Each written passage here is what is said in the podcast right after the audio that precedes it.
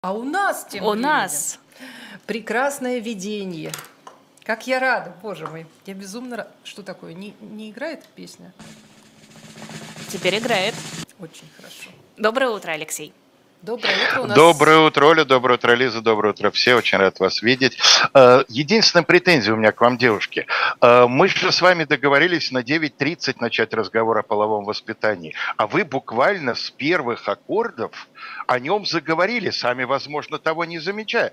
Лиза, ну вот у нас сегодня тема, да, в Государственной Думе э, высказались против там излишнего внедрения презервативов. Вы рассказываете на голубом глазу, как издания, содержащие труды иноагентов, продаются в плотной целлофановой упаковке. Что вы этим хотите сказать? Что, что это? Оля, а вы тоже, ну вот Да, я даже... да, вот- я как человек опытный не Нет, должна подождите, была. подождите. Нет, я У меня есть оправдание. У меня есть Я оправдание. цитату выписал, но вот вы же сказали где-то там на шестой минуте, практически сразу после новостей, когда ты открываешь штору и видишь зимняя сказка, когда каждая веточка усыпана снегом, все такое красивое, нетронутое. Ужасно. Все. В принципе, ради этого не стоит вставать в 6 часов 30 минут. Ну вот как вы все испортили, понимаете? Если бы, если бы вот не это неуклюжее завершение, то получилась бы великолепная иллюстрация к тому, как ровно сто лет назад, ну чуть больше, да, э, так сказать, незадолго до революции, предлагалось разговаривать с подрастающим поколением о преимуществах эм, отсутствия добрачных отношений, скажем так. А? Вот Мгм. Нет бы вам сказать, все такое красивое, нетронутое. Вот дети, и у людей так же. Ну, позвольте, я вам процитирую. Для этого у нас Э, есть Алексей Кузнецов, который Ну, это правда, завершит. да, Да, это правда. Э, Позвольте, я вам процитирую, значит, э, н- небольшой фрагмент из пособия э, 1911 года, который называется «Вопросы школьной гигиены и физического воспитания». Что может быть трогательнее и пленительнее душевной ясности молодой девушки, действительно невинной? У меня сразу возник ответ на этот вопрос, что что, двухмесячный котенок, например, да, да много чего, да? Продолжаю. Девственность души – сокровище бесконечно ценное, и было бы святотатством возмущать ее тяжелой и педантической наукой клинициста. Кличо? Типа, не лезьте вы со своей медициной А, к бесконечно ценной девственности души. Продолжаю. Инстинкт девушек, даже невежественных, предостерегает их от многих опасностей. Нравственность часто имеет гораздо большее значение как защита от порока, чем знание физиологии. Вот. Развиваем нравственность, и, и все остальное нам уже не нужно. Прелестно. Ну, собственно, я претензию выкатил. Э, Теперь ваша очередь. Вы хотели меня о чем-то спросить. я хотела оправдаться. Я хотела оправдаться, что вот это вот э, наш журнал вот в этой вот пластиковой э, упаковке, он все-таки 18+. Ну, то есть это важно. Я хотя бы не на несовершеннолетних эту пластиковую упаковку распространяю, а сразу говорю, вот смотрите, упакованный, значит 18+. Послушайте, я сейчас вдруг у меня возник совершенно идиотский вопрос. Ну вот сигареты э, и алкоголь продают только по паспорту людям старше 18 лет, правильно? А презервативы? Нет, презервативы не по паспорту.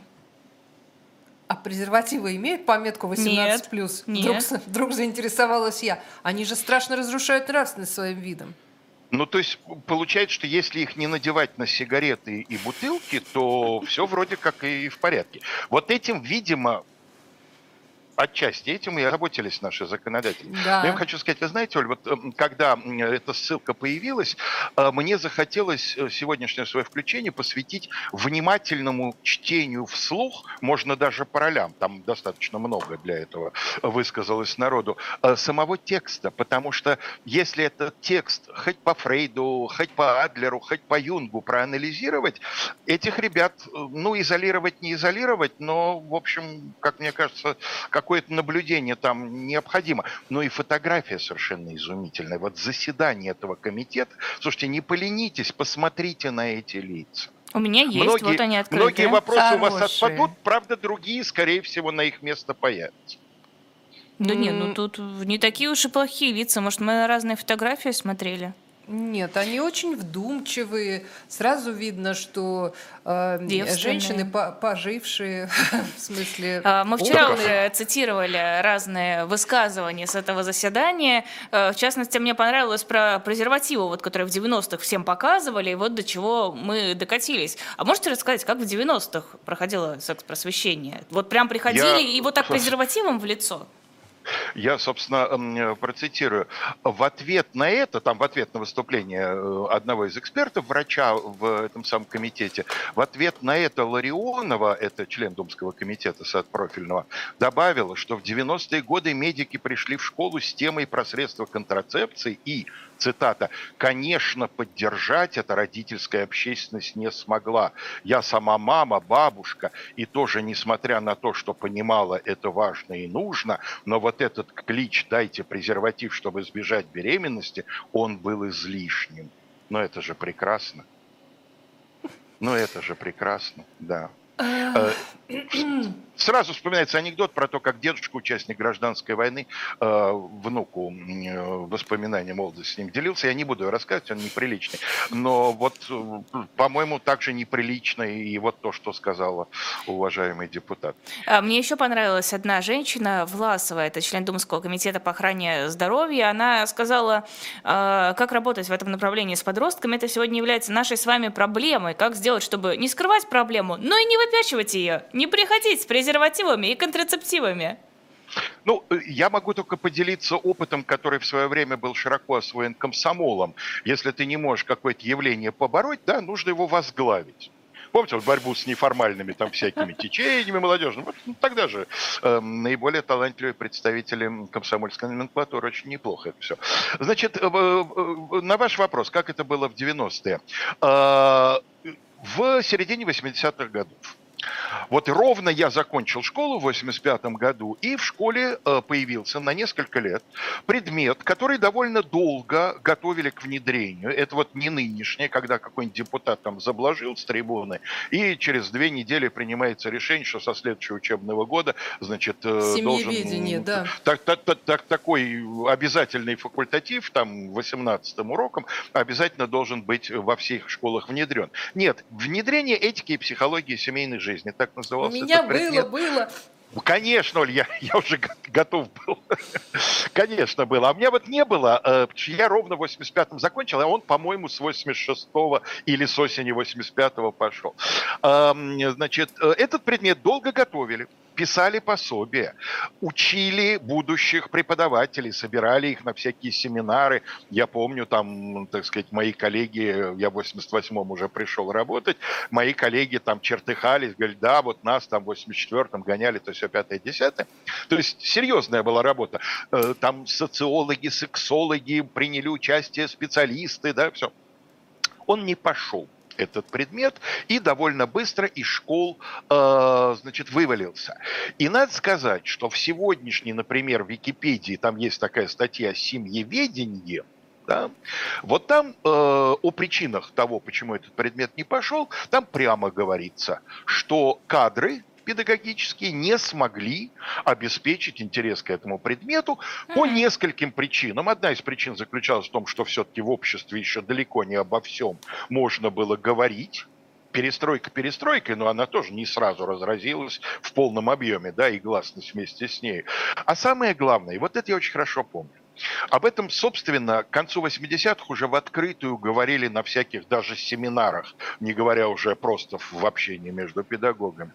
Понимаете, когда в школе внедряется предмет, на который отводится мало часов, а этот же предмет внедрялся только в старших классах, и там то ли один, то ли по-моему, один урок в неделю на один, него отводился, один. а школы тогда были не такие большие. И поэтому, ну, вот вся нагрузка по этому предмету на всю школу там часа четыре максимум. Все совместители Кому... были.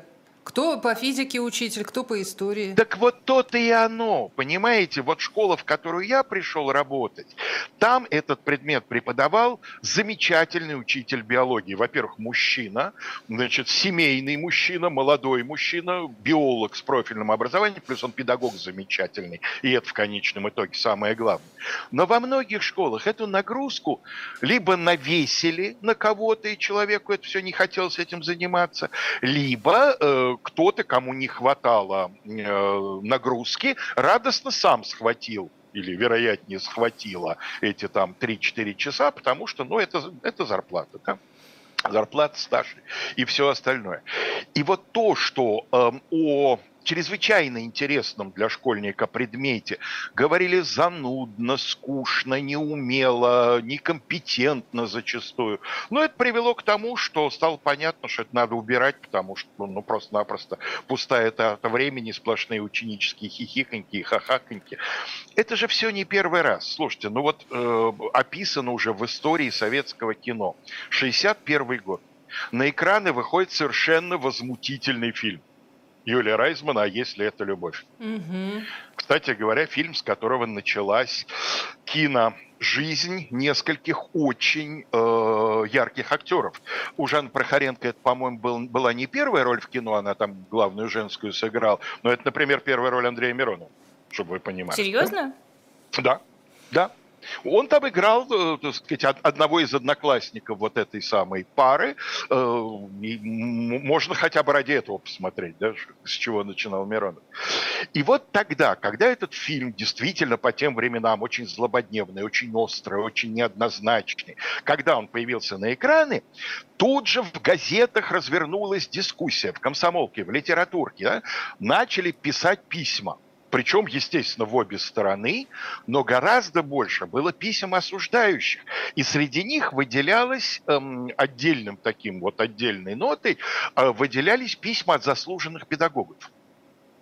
И кто-то из них э, писал э, глупо и формально, а кто-то с совершенно искренней болью. Что же вы делаете? Вы же нам наносите удар в спину. Мы тут все в своей чистой полушерсти, да, стоим с указкой перед доской и всеми силами пытаемся разговор на тычинки с пестиками перевести, а вы показываете и школу, и родителей в далеко не самом лучшем виде по этому вопросу. Да? Все это уже было много раз. Так что насчет, теперь насчет э, того, что в 90-е в школу презервативы ходили чаще, чем обычные учителя. Не помню я ничего такого. Вот все 90-е я от звонка до звонка отстаивал свои часы у доски. Да, были разговоры на, о половом воспитании, да, проводились какие-то, э, значит, там лекции, собирали старшеклассников в актовом зале, приглашали электроспециалиста. Мы сами, как классные руководители, на классные часы могли пригласить кого-то, опять-таки, в меру своей собственного разумности и квалификации. Но сказать, что какая-то обрушилась пропаганда, не знаю, у меня такого впечатления не было. Возможно, можно, это можно я, э, Алексей, прошу прощения, могу Конечно. привести пример а, э, из, из наших комментариев. Я вела этику и психологию семейной жизни в техникуме а, в конце 80-х парням 17-19 лет. Говорили о любви вот а, о любви а надо Шекспира говорить. Шекспира читали, уроки Шекспира. не пропускал никто, пишет нам Татьяна. А не презервативы смотреть. А... Оля, о, о чем речь? Э, талантливый учитель, талантливый преподаватель из любой темы, даже из кривошипно-шатунного механизма, а уж из такой темы, как любовь, ну, сам Бог велел, что называется, конечно, может сделать шикарное средство воспитания. Но это талантливый учитель. Когда мне говорят, вот, в школу должны идти лучше, я говорю, миллион мне говорят, что миллион? Зарплата миллион? Я говорю, нет, учителей в стране миллион, понимаете? Не может быть миллион лучших, тем более, что лучшие нужны и во многих других профессиях тоже. Вот по поводу любви, э, Шекспира, э, чувств, а мне кажется, что это те вещи, которые изучаются как-то, ну, параллельно с литературой, например. Ну, то есть об этом говорят, это рассуждают, философствуют и так далее. А вот чисто биологические вещи почему-то, мне кажется, э, как-то игнорируются. На биологии, вот... я помню, учебник для восьмого класса, по-моему, анатомия конечно, человека. Конечно, анатомия, физиология, гигиена, конечно. Анатомия человека. В нашем случае она была, по-моему, просто анатомия и там было написано параграф номер такой-то для самостоятельного чтения. Там на примере лошади объяснялся процесс родов. Честно Я- сказать, мне даже тогда было немного странно, почему это невозможно э, преподавать или обсуждать, или п- п- доверить педагогу. Почему это такой ужасный секрет? А Можно я приведу две цитатки, но я же их выписал зачем-то, да, значит, они должны прозвучать. А, Очень видный, очень крупный психотерапевт Арон Залкинд. Это э, 30-е годы, пом- или то ли конец 20-х, то ли начало 30-х годов. Э, Составил брошюру, которая огромным тиражом, и в газетах она публиковалась, и отдельными брошюрами распространялась, «12 половых заповедей революционного пролетариата». Вот, возможно, в- Арон Залкин дает ответ на ваш вопрос. Чисто физическое влечение недопустимо. Половое влечение к классово-враждебному, морально противному, бесчестному объекту является таким же извращением, как и половое влечение человека к крокодилу, к орангутангу. Привлекать, побеждать в любовной жизни должны социальные, классовые достоинства, а не специфические физиологические половые приманки. Перевожу на русский язык. То, что девушка красивая, не должно возобладать над тем, что другая ударник производства. Да? Нужно выбирать ударника производства. Олег, Так вот, Да. они специфические физиологические половые приманки, являющиеся в своем подавляющем большинстве либо пережитком нашего докультурного развития, то есть это у нас от обезьян, либо развившиеся в результате гнилостных воздействий эксплуататорских условий жизни, то есть э, родимые пятна капитализма, да? Вот. Ну и Антон Семенович Макаренко, как можно говорить о советской педагогике и не процитировать этого, на самом деле убежден в этом, незаурядного по-своему педагога. Но, во-первых, время было такое, а во-вторых, мы сегодня его понимаем не всегда так, как он бы, мне кажется, хотел, чтобы его понимали. Но здесь цитата совершенно прозрачная. Э, Из книги «Воспитание детей в семье и школе». То есть это не, не педагогическая поэма, это такое сугубо педагогическое сочинение. Воспитывая в ребенке честность, работоспособность, искренность, прямоту, привычку к чистоте, привычку говорить правду, уважение к другому человеку, к его переживаниям интересам, любовь к своей родине, преданность идеям социалистической революции, мы тем самым воспитываем его и в половом отношении.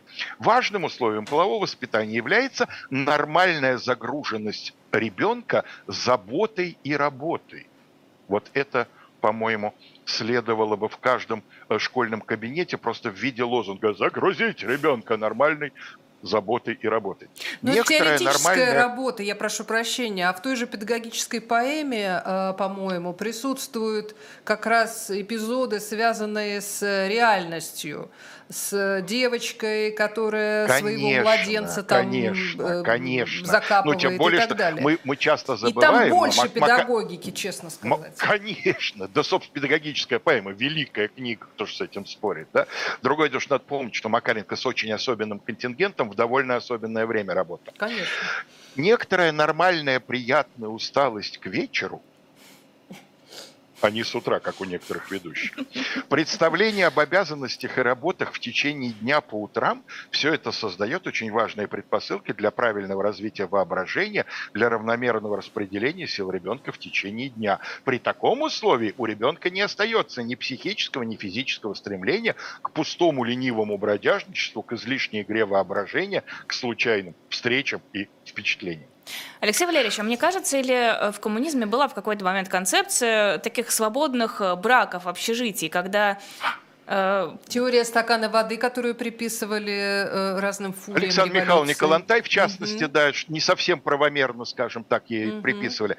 Вы знаете ли, дело в том, что если мы с вами, э, скажем, э, обратимся к самым ранним сочинениям, которые иногда условно называют раннекоммунистическими, к той же утопии Томаса Мора, мы увидим, что действительно с коммунистическим учением до определенного времени была сцеплена идея, во-первых, свободы в семейных отношениях.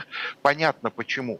Традиционная семья, та самая, за которую сейчас у нас так ратуют на государственном уровне, вот это патриархальное, консервативное, рассматривалась как семейное рабство, в первую очередь для женщины, но не только для нее, для остальных, э, так сказать, участников семьи в каком-то смысле тоже. И идея, что воспитывать детей должны не родители, а специально отобранные лучшие люди, даже у ранних Стругацких эта идея еще продолжает в их эм, таких вот, м, значит, наивно-коммунистических произведениях о мире полудня звучать. А, Да, было такое, но государство, кстати говоря, это никогда особенно не поддерживало. Вот в 20-е годы живая энергия масс, она действительно порождала диспуты, может ли комсомолка отказать комсомольцу, там это все было. На государственном уровне особой пропаганды беспорядочных связей не было никогда.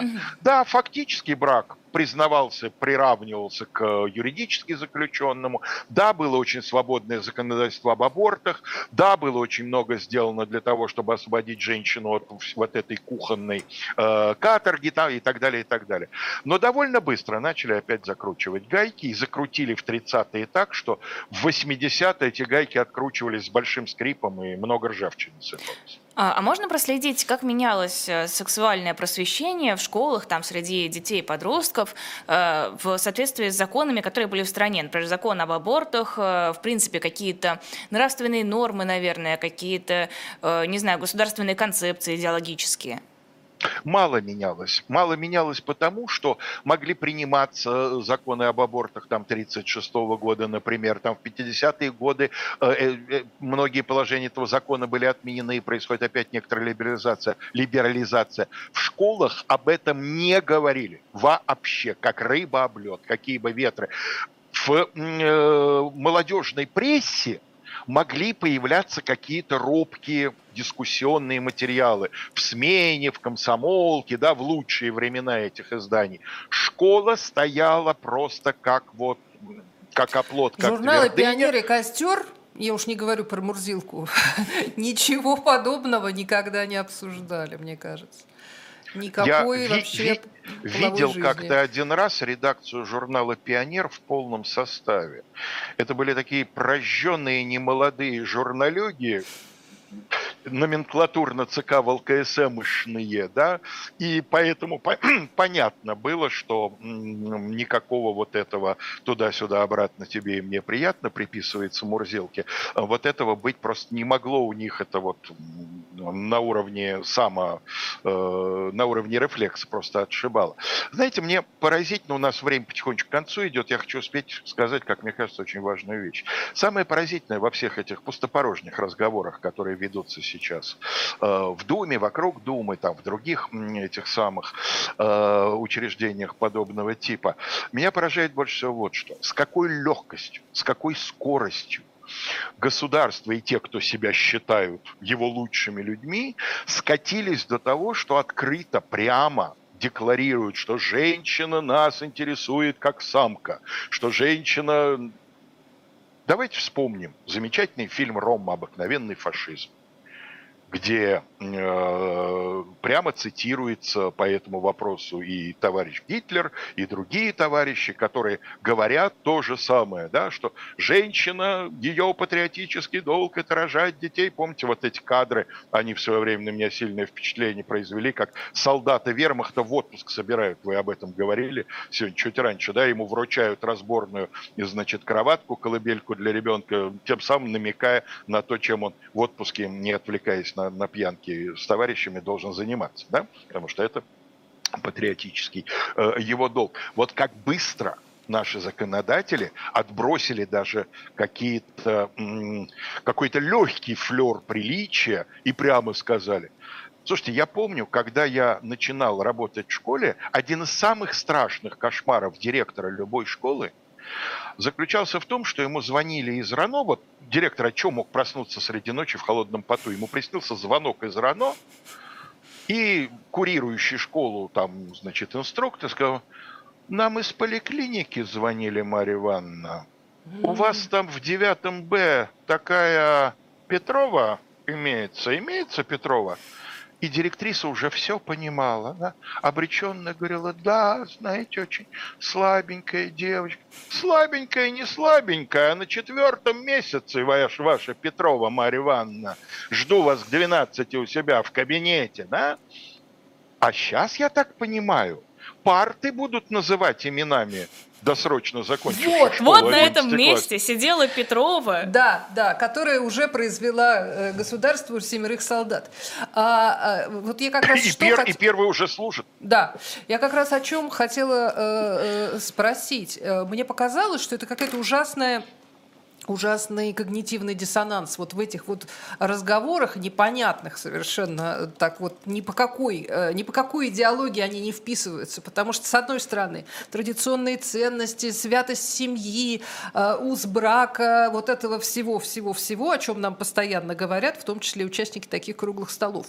Они же не меняясь в лице говорят о том что добрачный до совершеннолетия э, секс, в общем-то, стоит поддерживать, в том числе родителя. Главное сохранить ребенка. Да, и всячески помогать, и более того, рассказывать о том, как прекрасно быть молодыми родителями.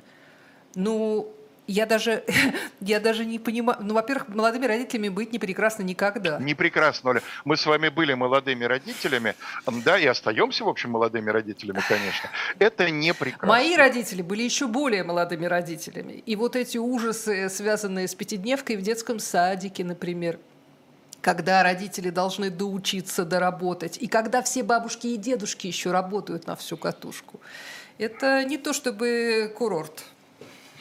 Да нет, ну вообще родительство это чрезвычайно, что я говорю вещи, которые, мне кажется, очевидны Ну да, любому здоровому да. человеку. Родительство это тяжелый труд.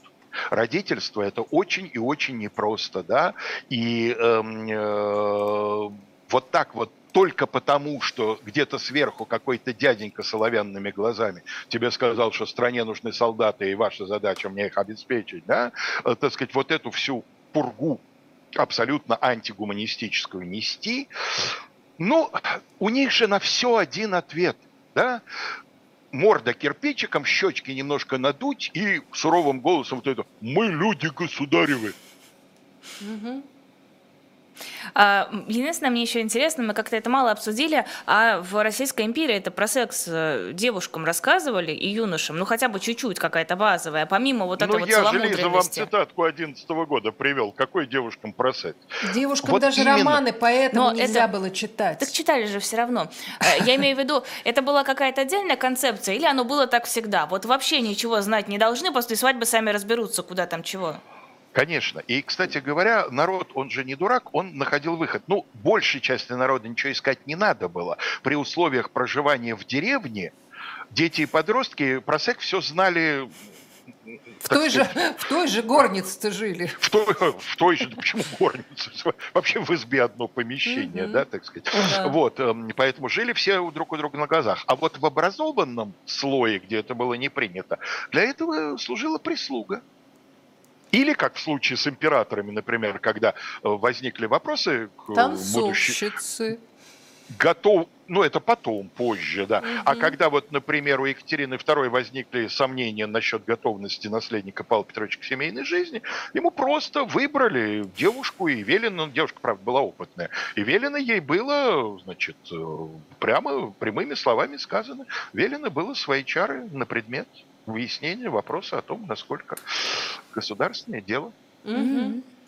Ответственный подход, А ответственный. как не Бекайза, ну понятно, что это псевдоним пишет, а я была молодым родителем, и нормально, мне кажется, быть родителем всегда не просто, но интересно. А, ну, в принципе, Наверное, да, вопрос, конечно. Безусловно. молодым? И, конечно, есть люди, которые свое молодое родительство вспоминают исключительно, так сказать, в розовом свете. Это должно быть вопросом личного выбора, а не приказа от вот этих теток. Да? Вот вы чувствуете свою готовность, вам хочется завести сейчас ребенка, вперед, ребята. Но это не должно быть по разнарядке. Вот Есть скажу. А еще так, один конечно. момент, который, мне кажется, нигде не упомянут, а, потому что это э, идея, что там 14-15-летние школьницы должны родить нам солдат. А если отец этого ребенка является совершеннолетним, он как раз присядет в тюрьму на первое время. Нет, Присядет, подожди, присядет. смотри. А если... Но из тюрьмы-то он куда пойдет, Оля? Это же замечательно. Смотрите, действительно. отец сразу в армию, будущий солдат родился, тем временем растет. А зарплата на- какая хорошая в армии? Да. На содержание хорошая в армии, ребенка? да. Я хочу только напомнить, что вот ни разу не прозвучало почему-то на этом круглом столе, по крайней мере в статье об этом нет ни слова, что презервативы имеют еще одну функцию, Да. помимо контрацепции, да. И вот если средств контрацепции довольно много, то вот эту функцию, а именно барьер э, препятствующие распространению заболеваний, передающихся половым путем. По-моему, я не, я не врач, но насколько я знаю, помимо тотального воздержания никакого другого способа не существует. Так откуда же у целомудренных деток какие-то заболевания? Ну, они же А дети чисты у них душой. откуда?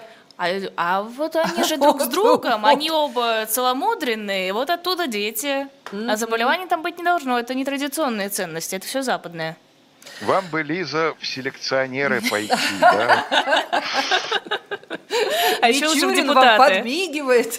А еще лучше сразу в депутаты, да. А Мичурин Да, с, да. ябл- с яблони подмигивает. Хорошего эфира, всем Спасибо хороших большое. выходных. Спасибо Всего большое.